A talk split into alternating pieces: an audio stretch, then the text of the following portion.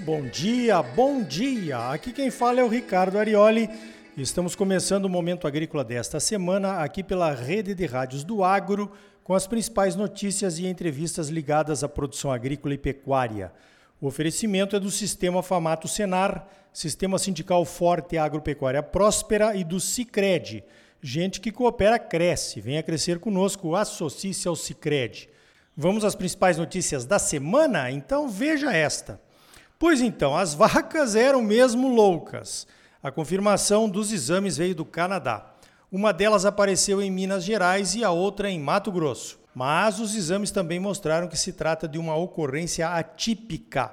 Isso quer dizer que a doença chamada encefalopatia espongiforme bovina ou mal da vaca louca foi desenvolvida pelos próprios animais, não foi transmitida por um outro animal contaminado. Também quer dizer que os casos atípicos que aparecem vez ou outra em animais de idade avançada não apresentam riscos para o rebanho bovino nem para a população. Foi o que concluiu também a Organização Mundial de Epizootias, a OIE, a agência que monitora a saúde animal pelo mundo afora. Em nota, a OIE declarou que o status do Brasil para o mal da vaca louca continua sendo risco insignificante, depois do susto, espera-se que o ritmo de exportações de carne bovina seja retomado. O Brasil suspendeu as exportações para a China preventivamente, como determina o protocolo sanitário entre os dois países. Esse tipo de atitude traz confiança para o mercado. A China é o nosso principal comprador.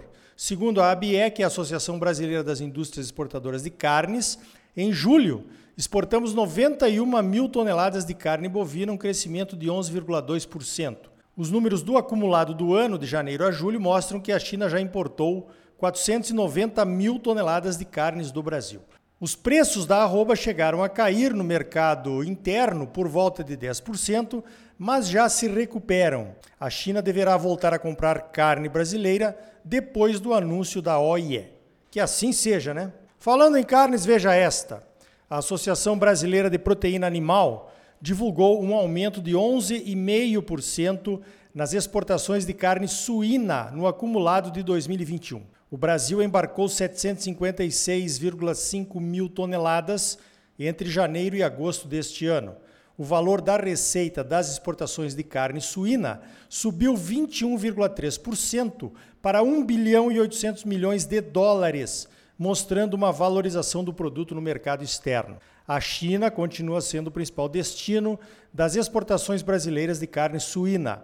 Lembrando que, como diz o Ricardo Santin, presidente da ABPA, o frango nada mais é que uma espiga de milho com asas e o suíno uma espiga de milho com patas. Esqueceu da soja em forma de farelo, mas nós lembramos aqui. Além da China, outros mercados estão aumentando as compras de carnes do Brasil. O Chile comprou 43,4 mil toneladas, 76% a mais do que em 2020. As Filipinas compraram 15,9 mil toneladas, 203% a mais. E até a Argentina importou 88% a mais, com 19.200 toneladas. A Rússia também voltou a importar carnes do Brasil cenário bem favorável. Falando em carnes e em China, veja essa: o Brasil voltou a assumir o lugar de segundo maior produtor mundial de carne de frango. Tínhamos perdido o posto para a China em 2019. Segundo o relatório do USDA, vamos manter essa posição até o ano que vem, pelo menos. O USDA analisou que a produção brasileira de carne de frango vai subir 3,4% e chegaremos a uma produção de 14 milhões e 300 mil toneladas. Enquanto isso, a produção de carne de frango da China vai recuar 4% e não deve passar das 14 milhões de toneladas. Os Estados Unidos é o maior produtor mundial de carne de frango. O Brasil, mesmo tendo perdido a posição de segundo maior produtor por dois anos, continuou na liderança das exportações mundiais de carne de frango. Pois então, adivinha quem é o nosso maior comprador de carne de frango, né? Ela mesma, a China. A Arábia Saudita vem em segundo lugar. Veja esta: o Conselho Nacional de Política Energética resolveu, na última segunda-feira, dia 6 de setembro, que o percentual de adição de biodiesel ao diesel em novembro e dezembro deve ser reduzido para 10%. A meta deste ano era 13%. Mas, por decisão do Conselho, o percentual tem variado entre 10% e 13%. A justificativa foi o preço da soja no mercado externo e a desvalorização do real frente ao dólar. É certo que o preço do biodiesel tem influenciado diretamente o preço do óleo diesel. Soja e petróleo não estão atrelados economicamente, pelo menos não diretamente, né? já que o custo de produção da soja está sim atrelado ao preço do óleo diesel, bem como os valores dos fretes. O problema dessas oscilações de percentuais adicionados é maior para as indústrias. Essa falta de previsibilidade atrapalha os planos das indústrias brasileiras de óleo e farelo de soja e da indústria de biodiesel. Fura toda a programação.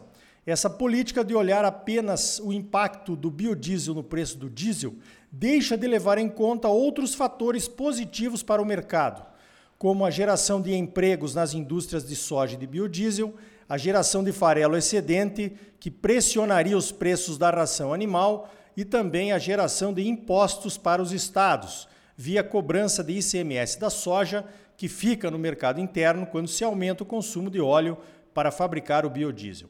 Tudo isso sem levar em conta a diminuição de gases de efeito estufa gerada pela adição de biodiesel ao diesel. Certamente precisamos de uma política diferente para o nosso biodiesel, né? Falando em biodiesel, veja esta.